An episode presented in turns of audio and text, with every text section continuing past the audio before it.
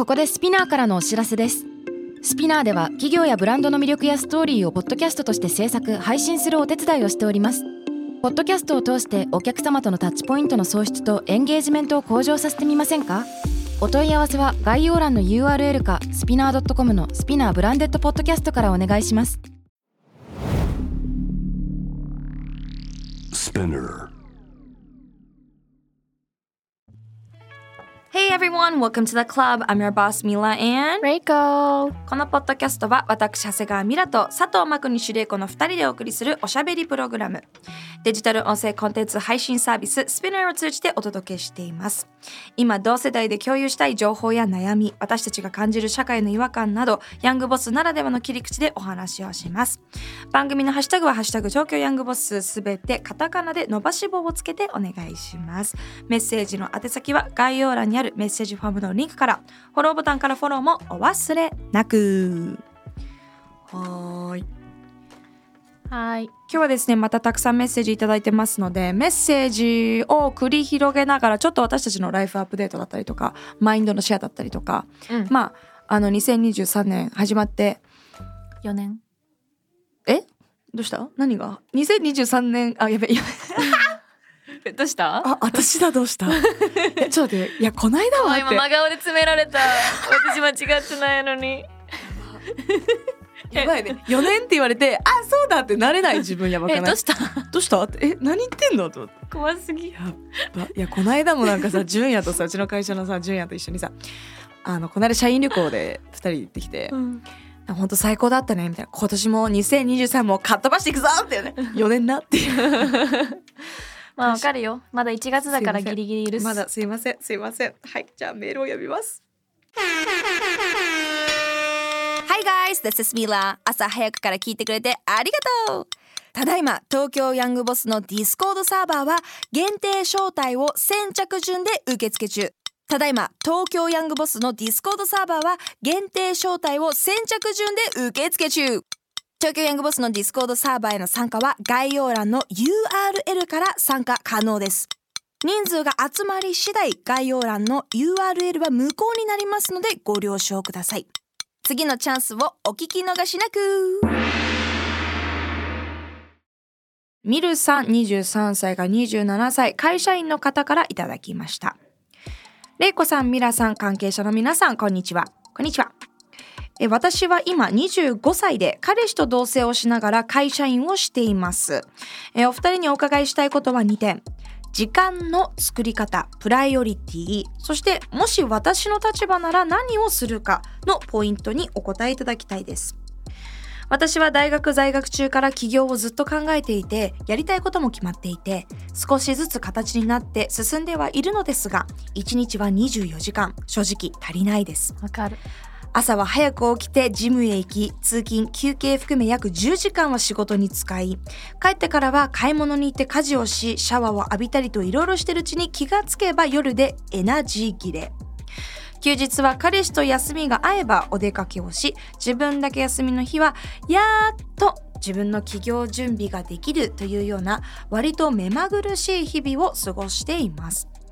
なかなか自分が思うスピード感でやりたいことを進められていない現状に時々腹が立ち時間の作り方を試行錯誤していますが運動をしないのも嫌だし掃除をせずに部屋が汚くなるのも嫌だしコンビニなので買ったご飯や外食で済ますことも嫌でできるだけ手作りをしたいし睡眠をしっかりとりたいしという完璧主義のため、えー今生活の中で何を犠牲に時間を作ればいいのかわからない状況です。プライオリティはもちろん企業準備だと分かってはいますが日々のルーティンが乱れることも嫌で難しいなと。ジムに行かない日は朝の英語の勉強をカフェでするか企業のことを進めていて通勤は自転車なので携帯を触れないです。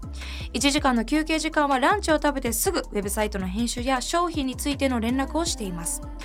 なのでこの隙間時間使ったらと言われる時間が仕事の日にはない状況。彼氏は私がやりたいことを理解してくれてるので家事してくれたり送り迎えしてくれたり、えー休日もやりたいことしたらいいよと言ってくれる頼れる存在です。女だからとかではなく感謝の意味も込めて家のことなどはできるだけ私もしたいし休日の2人の時間も大事にしたいです。お二人のようにお忙しく毎日スケジュールも変わるような中で一体どのように時間を作りどうやってやりたいことをしライフワークバランスを保たれているのかいつも気になっています。もしも私なら何をまずするか良ければ教えていただきたいです。いつも二人の発信ありがとうございます。大ファンです。はい。うわー難しいこれ私。難しいけどありがたいここまで細かくうん。メールを書いていただけると、確かにね。ここまで情報があると私たちも答えやすいですね。答えやすいね。もうねレイコうん。分かる分かる言ってたね。はい。いやなんか私とすごい似てるなと思ってその私も仕事がまああり起業というか自分の会社があり今いろんなところに手を広げ始めているんだけどうん。その中で自分の崩したくないライフスタイルみたいなってやっぱあって外会食とかで外に行って食べることが多い。うん。し、会社に行ったらみんなとのお昼の時間とかみんなとの時間を大事にするためにまあ家ではさ昼は作れないわけじゃん。うん。でお弁当を作る時間朝あるかじゃないし、でもだからこそ家に家に入れる夜の時間は自炊したいの。で家も掃除きれいにしていたいしジムも行きたいしめちゃくちゃ似ててわかるんですけど。はいだからなんか100歩譲ってというかその彼氏さんがすごい理解力のある人で同じような境遇なのかわからないんですけどここでさ彼とはライフスタイルが全然合わないとかだったらもう崩れちゃってるじゃん？だからその理解力がある彼氏さんといるのはすごいいいな素って敵だね。素敵だと思うけどえーでもなんか何を、で私だったら何削るかって言われたら分かんない正直。睡眠？私だったらいやいやいや全部削るよ。そんな物事はねなんていうのかなそんなにうまくできない気がする、うん。やっぱり私もやっぱ全部やりたいことやってるかって絶対そうじゃなくて、うん。妥協して妥協して妥協してこうバランスをとってる。全体的に全部が100点じゃなくてここは120点やるけどここは0点とか。うん。だからこれをやりたいあれをやりたいっていう欲がこう勝ちすぎて、うん。何のための欲か分かんない。自分を満たすための欲なのか、うん。本当に目標のためになっているこれもやりたいしあれもやりたいしなのかっていうのが、もう少しこう私結構ちょっと合理的本当合理的すぎるから、あ今これ必要ないなってさスパッて切れて、うん。どう効率やるくやるかってなった。私だったら自炊しないジムも減らす。いやでもそれを聞いて思ったけど今私はそのやっと5年間会社を経営して今自分の時間大切にしなきゃなってなってるのね。でも確かに言われてみたら起業してた時起業する前後だったりとか最初会社始めた頃は寝てもないしジムも行けなかったし、わかるわかる。ご飯なんて食べる時間ない食よべる時間なかった。なかったしだから全部ウーバーだった、うん。私は。わかる。もうウーバーで、まあ、それもそれで心が惨めになったからやめたんだけど、うん。でも食べる時間すらもったいなかった。だから料理の時間もうん。料理ってさやっぱり何食べようかなってまず考えます。料理はしてなかったね、絶対してなかった、うん料で何食べるかなって考えます。買い物の時間も取られます。料理する時間も取られます。食べる時間も取られます。洗い物の時間もこれ今指5本経っちゃってるわけよ、うん。でもウーバーだったらウーバーがお金がたまらないっていうソリューションになっちゃうかもしれないけど私はそこでお金で時間を買ってた。うん。で他に別に贅沢もしてなかったりとか、うん。うんこの方がしてるって言いたいわけではもちろんないけどそういう感じでなるべくどうやって時間を変えるかっていう作業をずっとしてたかな。うん、私はその頃起業した時 今でも全然忙しさは変わらないけどうん。起業時と今での差って多分お金なのね、うんうん。お金で買えるお金時間を変えるお金とかそれこそこの移動時間は自転車って言ってたけどお金がさ、まあ、稼ぎ出したら例えばそこをタクシーで車で移動になったりとかどんどんそのアップデートはされていくわけじゃん。時間をそれこそお金で買えるっていう状況になるまでは時間がなかったから全部削ってそれをやってくれる人と住んでた。おー。羨ましいです。だなって今がありがたいなって。なんだよこのオチ参考になら。ない。いやだから彼氏さんにもっと頼っていいんじゃないっていう。あーそうね。パートナーがいるならね。それはあるかもしれない。うん。やっぱ2人が夢が同じようにある人で同じステージに立ってる人で頑張るってなかなか難しくてわかんない。あそれはいろんな人の恋愛があるからえいろいろ言いたくないけど私の場合は私がわーって突き上る時に支えてくれてた人が周りにめっちゃいたからみゆきもそうだったけなんかご飯とかもうほんとちょっとした日々のさそういうものを助けてくれる人がたくさんいたっていうのは大きかったのかなって思うけど確かにでもその分自分で何かできてたことはない。全部犠牲って言葉が正しいか分かんないけど犠牲にはしてた。うん。から今やっとやっとですよ。5年6年経って自分の時間大切にしなきゃっていうフェーズに変われてるだけ。ででしかもできてないしね。いやだから起業のタイミングで正直理想だけどジムも行って、自分で家事もしてって理想だけど現実はよ。難しいと思うしあんなんか多分完璧主義なんだろうなと思うけどやっぱどこかは妥協してまだ起業準備段階だから言えるんだと思う、うん。始まったら無理ってわかると思う。うんなるほどじゃない？ねそうかもね。っていうかっていうか私はマインドがもうちょっとその起業の準備にしても振り切れてないんじゃないかなって思う。甘いとうん、そうちょっと厳しいこと言うと もし本気だったらその時間ない。だからジムやってて、まあ例えばそれがストレス発散につながってるとかじゃあジムの時間短くするとかうん、わかるけど起業のためにジム別に体鍛えてなくても起業できるし、ご飯も別に食べてなくてもできるし。家でトレーニングしてみてまあねなんか別に家でもさ一緒だと思うの。私はその1時間あったらもうその分全部ぶっちゃけ時間使ってたから、うん、私朝もてかなんならオフィス泊まり込みでやってやったねてたから。でご飯の時段ボールの間中で寝てたわ私。私もやってた。15分 15分もご飯の時間食べてないと思う。朝、その時多分3時まで仕事し3時4時食べるのやって早くなんない？なるなる。飲み込むよわかる、だからスープご飯とかなんの,、うん。あの私はだから 韓国料理のうん、スチゲ。ンドゥブみたい。スンドゥブチゲ。あれも飽きてくるね。あんなに好きだったのにね。給食みたいになってくるね。な、うん、あれをそうね3時4時に寝て朝7時に起きてマジでパジャマのまま手にコーヒーカップ持って家の近くのコーヒー屋さんに行って、うん。これに入れてくださいって言って最初私こんなに芸能の仕事もうまくいってなかったから「えすいません何されてるんですか普段とか こういう人毎朝朝7時半に来るけど 何してんだろうって思われて。だから私は唯一妥協できなかったのは家の外一回オフィスの外出てコーヒーを買うっていう時間だけは作ってたの。それをスイッチにしてたの。うん、でよし頑張ろうってぐわー仕事して、うん。遊ぶ時間なくご飯作る時間もなく。うん、まあそのスイッチは人によって違うけど、スイッチが多すぎるんじゃないってことかな。そんな多くスイッチ作らなくてもいいんじゃないって感じかな。ちょっとやっぱどれかは志望だってめちゃくちゃやる気があるからここまで頑張れてるしすごいこの文章だけでもストイックで本気で悩んでるっていうのが分かるから、うん。ものすごく応援したいけど、こんだけバランスできてすごいなと思うけどね、まあ、できてないのか。できてないと思う。だからこのままいったらその起業がうまくいくのかっていうのはちょっと気になるなっていううのは思う、ん。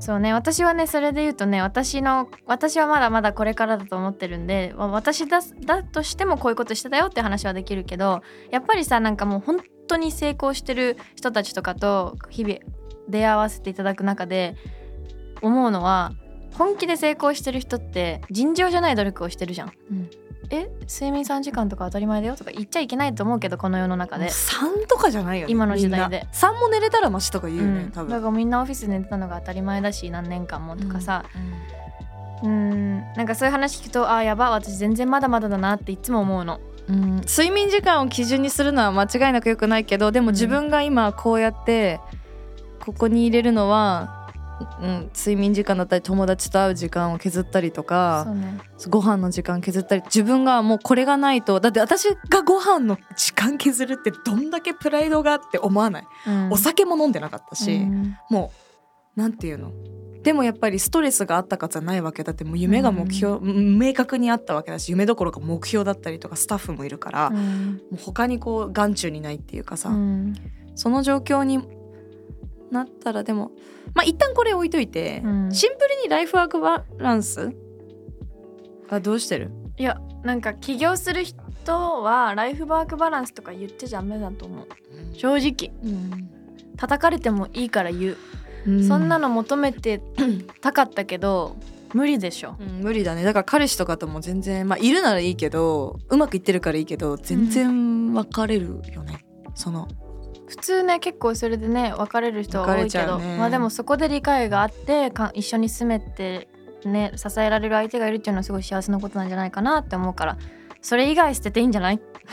一回。そう思っていうぐらいかも。彼氏以外ね。うん。そう思うなすっごい厳しいね今回。でもこのなんでこういう意見になったかって言っでも私たたらちがそこ経験一回できてるからじゃない？だしこの人本当に真剣に頑張ってる熱意が伝わってこないこのメッセージで、うん全然そうだね。1ミリも中途半端じゃなくてめちゃくちゃ本気なの伝わってくるから、うん。なんかシンプルに超応援したいなと思った。まあ、友達だったら私たち多分こう言ってるよっていう。うん間違いないはい。そうだね。いやー難しいな。まあ今会社員してるっていうのが多うん。分めっちゃ難しいポイントなんだろうね、そうだね。そうだね。無駄って言ったらあれだけどそこで無駄な10時間取られるわけじゃん。うん。うん。それやめたら？って思っちゃうんだけど。会社員をね、これはでもやっぱりそれは難しいんじゃない？会社員をやられてほらそれに関してはさ我々会社員を経験してないわけですから、まあねあんまり大きなことは言えないけど、はいすいません。でもあの 言いたいことはわかるよ。あ会社員辞めないともっとガッツ出ないんじゃないかってことだったりしますよね。それはちょっと私は思っちゃう。ってことだよねまあでもそれって本当人それぞれの状況があるしその会社だってね。ピュアにだって時間拘束すごいじゃない？っていうね、まあ、お金でどうするのそうだねかっていうのはまた別であると思うんですけど、そうだね。そうだね。すごく綺麗な形ではい起業しようとしてるなっていう印象。そうだね、うん。理想だよね。いや、うん。bro like if I could have my own company by going to the gym and like 何 Yeah. cook every day. And be with a boyfriend, have a stability job. 超最高じゃん。と私そうやって言葉に並べたらそう思っちゃうかもしれない、あそうですね。あのそうね。起業するのにあたって彼氏もいてジムにも行けて毎日料理もできてしかも働きながらできるっていうそのそんなことできるんだったらしてたよね。うん、頑張ってくださ私の段ボールの中で生活してた日々を聞くか？いいや本当私もよ。在庫在庫の中で寝てた日そうそう在庫の中で。これいつなくなるんだろうって思って。でもそ今日頑張んないとなくならないわけよ。そうそうそういう話しようよ今度。あいいよ。すごいよ面白い話いっぱいあるよ私。何？今してよ。いやなんか貯めたい。もう100個ぐらいある。いええやでもそうじゃない。だって段ボールの中で住んでたとこよくある話じゃん。うん。だって最初はさ、オフィスも家でやってたから最初オフィスを、うんうん。オフィス構えられないじゃん最初からそんなさ、うんもオフィスも別で都内で借りれるお金なんてないし、うんっていうとこから始めたから私はその安定する仕事とお給料がそれで言ったらなかったから、なかった。うん。ねそうやって考えると。そうだね私もだからなんか覚え今思い出したのがう、ん。もう今ほんと良くないよね。あのまあもう忙しい。まあ歩きか私は移動が。今歩きか電動自転車かほぼタクシーなんだけど、うん。あの本当に環境負荷があって本当に嫌だなってもう乗るたび思うんだけども同時にさとんでもない衣装で仕事に行かなきゃいけない時とかあるわけじゃん。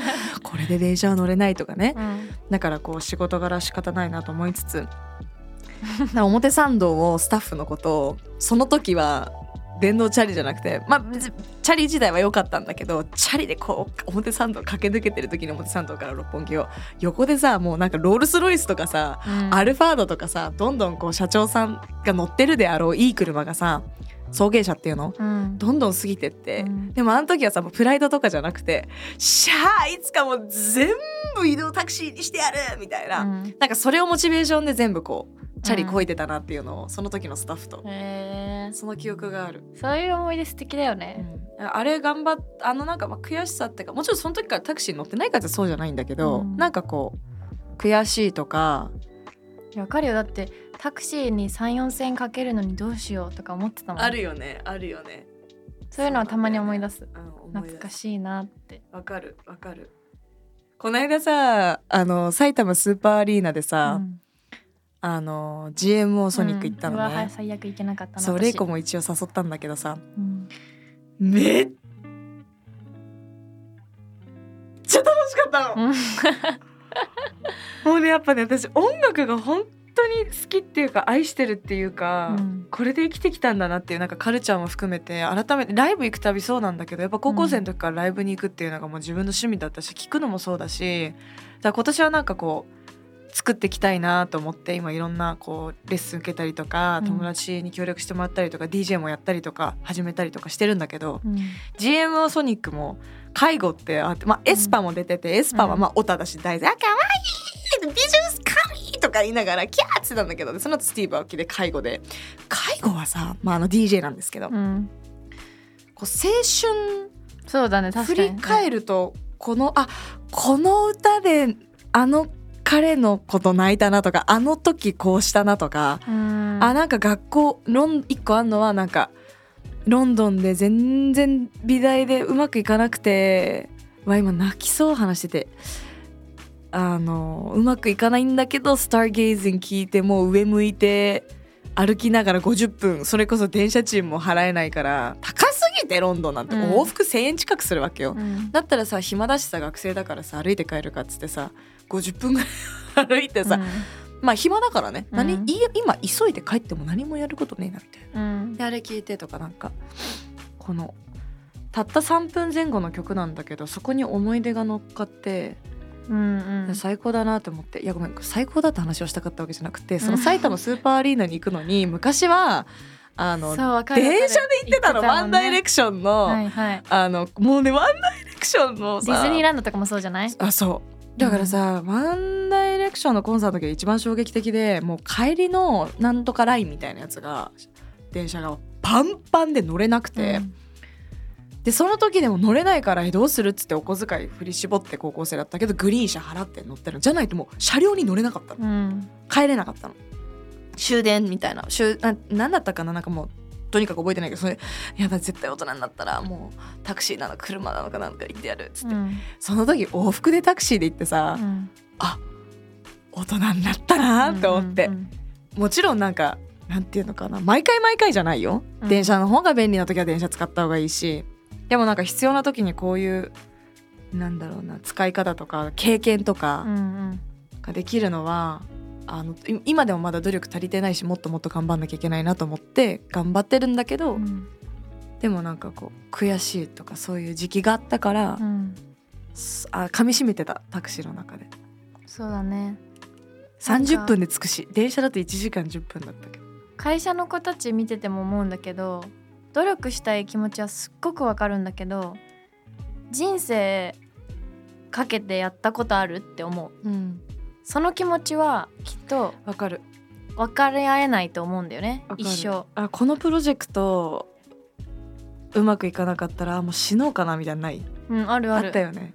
あもう死んだ方がマシか？あ本当にもうしこの投資金額うん。うまくいかなかったりとか時間とあもう死んだ方がいいかなって思ったことあるね。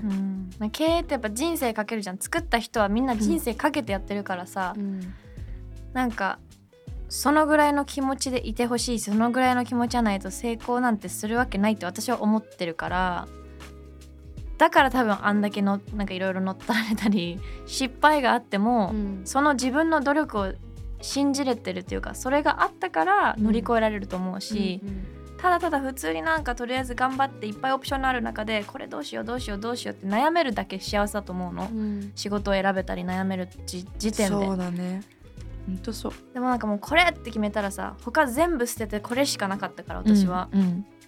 それこそ大手に就職するっていうオプションも自分で蹴って、ね、うん。もう全部ここに投資して、うん。全部ここに時間も使い使ってやろうって決めた時点でもう逃げる道がなかった。なんか逃げ道がない状況を自分で作るってすごい大事な気がする起業する上で、そうだね。らそれがあったからだ体育私もミラも会系だよね本でもそういうのが全部あってそれが、まあ、今成功してるかって言われたら全然まだまだ頑張りたいけどでも今できることがこうやって実際形になってってるわけじゃん。うんうんうんちょっとフェスにタクシーで行けるよって往復めっちゃ高くない？普通に56万しない？いやしないしないしない。1万。あそうなんだ。3 4千円とか。だからあでも高3万いよね。往復3万でしょ？考えられないよね。さ考えらんない。5年前とか考ね、えらんない。とかなんかあと一個思ったの。は行きは一人で行ったんだけど、うん。帰りは友達で二人で帰ってきて、うん。まあ割り勘じゃないけど、うん。あこうやってこういうシェアできる友達もいいなと思った。そうだね。そういう旅行とかに。対してさらにそう思う私。そうだね、うん。言ってたね。繰り返しだけどね。うんやっぱ同じような経験してる人たちと行けるから、行きたいところも行けるところも変わってくるし、なんかその成長スピードが違う友達と行ってもなんか変にこう譲り合って変に気遣い合ってとかは、そうあるなんですよ。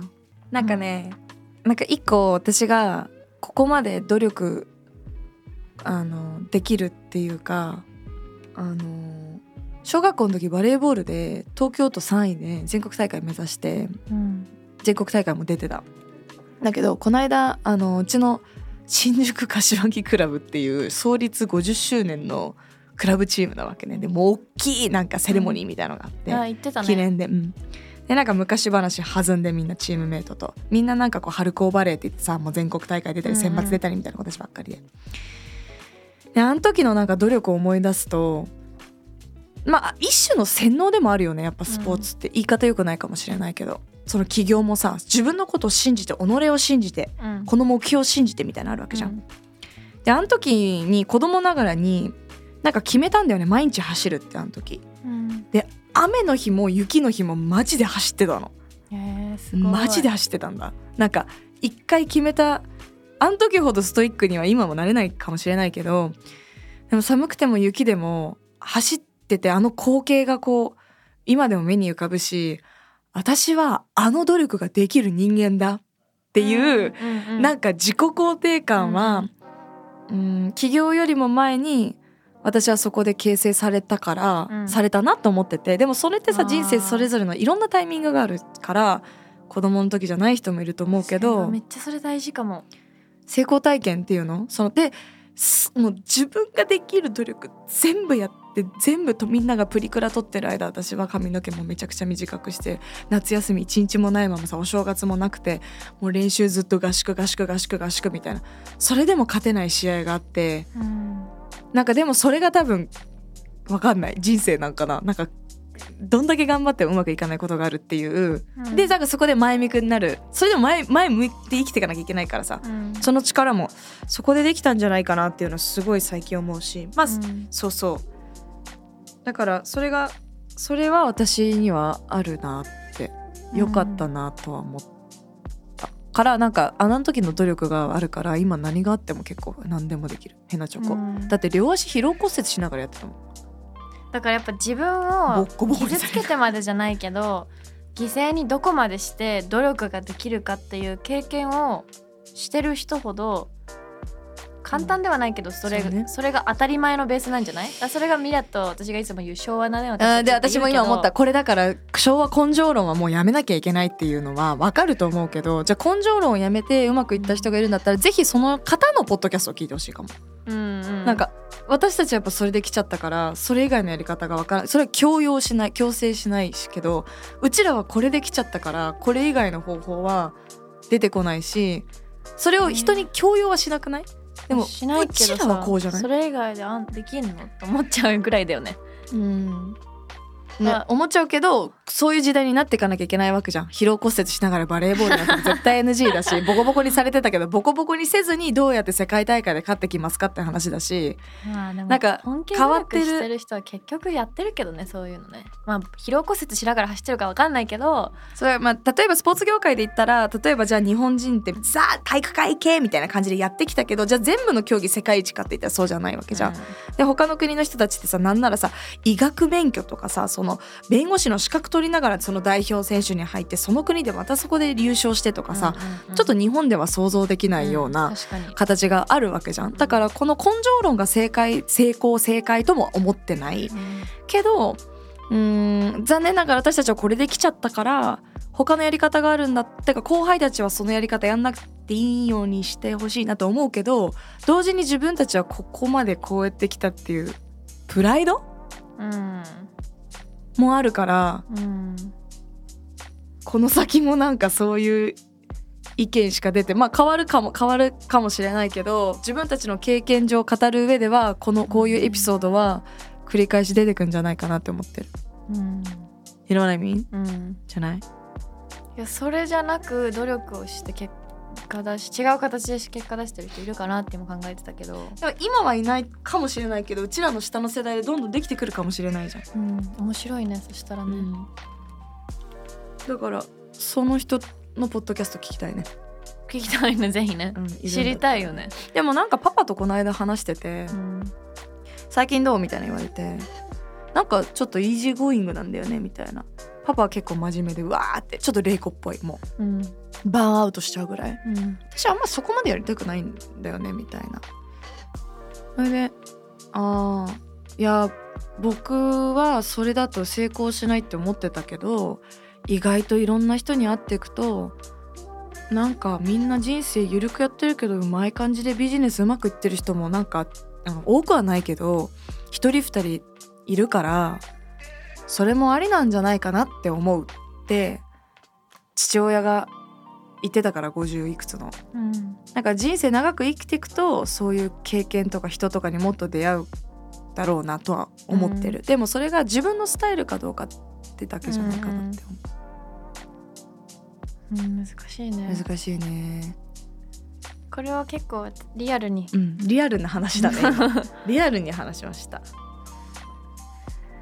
いやーいやこういう発言もさすごい難しいよね。私たちのこう発信者の一言一言を、うん、私も多分コメンテーターとして上げ足を取ってる立場ではあるけど意図せずに傷つけてしまったりとか、ね、暴力になってしまってることがあるから気をつけなきゃいけないんだけど、あのこのポッドキャスト上ではそれを許してくださいと言うつもりはもちろん全くないけど、うんなんか私たちの2人の間でのそのセーフスペースというかカンフォートゾーンで居続けたいなっていうのはうん。思ったね、正直でやれる場所にしたいね。うん。そうね。頑張ろうぜ。でもなんか私たちも言い方すごい気をつけてるしさ。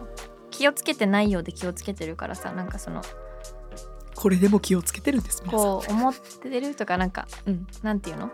自分の意見を言うのとやっぱ人を傷つける言い方するのって全然違うなって最近いろんなメディア見てて本当になんでこんな心ないこと言えるんだろうっていう人が多すぎて、まあ、昔からだけどでも最近またスレッドとか見るようになってなんでこんなにいい誰お前みたいな人多いじゃん。うん。らそれにはなりたくないっていうその自分たちがやられて嫌なことの例が多いからね。それは本当にしたくないなって思うし、だからといって意見を言えない環境とか文化にもしたくないからこうやって、ねこここでこうやって私たちは意見を言っていいん。だよっていう環境をポッドキャストで作りたいなって思ってそうるから。だね。そうだね。それで意見言ってどんどんアップデートしていこうぜっていう話、うん、あれですからね。だって去年と言ってること全然違うじゃんお前みたいなこといっぱいない私もミラもあ あると思う。お願いみんなそんなこと言わないで。絶対聞かないで去年のエピソード。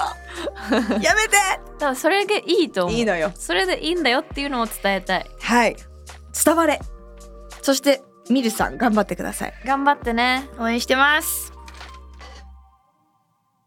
東京ヤングボスは毎週月曜にニューエピソードが配信されます。スピナーのか Spotify、Apple Podcast、Amazon Music など主要なリスニングサービスにてお聞きいただけます。番組ハッシュタグはハッシュタグ東京ヤングボス。メッセージの宛先は概要欄にあるメッセージフォームのリンクからお願いします。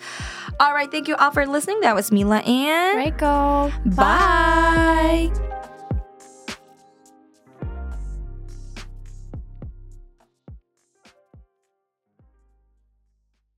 キャリコン編集長通信仕事と人生の話をゆるゆるとパワードバイミモレ。このポッドキャストではミモレ編集長の河原咲子が時には一人で時にはゲストをお招きしキャリアコンサルタントの資格を生かして仕事と人生そして職業キャリアだけじゃないライフキャリアの話を誰にでもわかりやすくゆるゆるとお話します。毎週金曜日に新しいエピソードを配信中です。ぜひ一度聞いてみてください。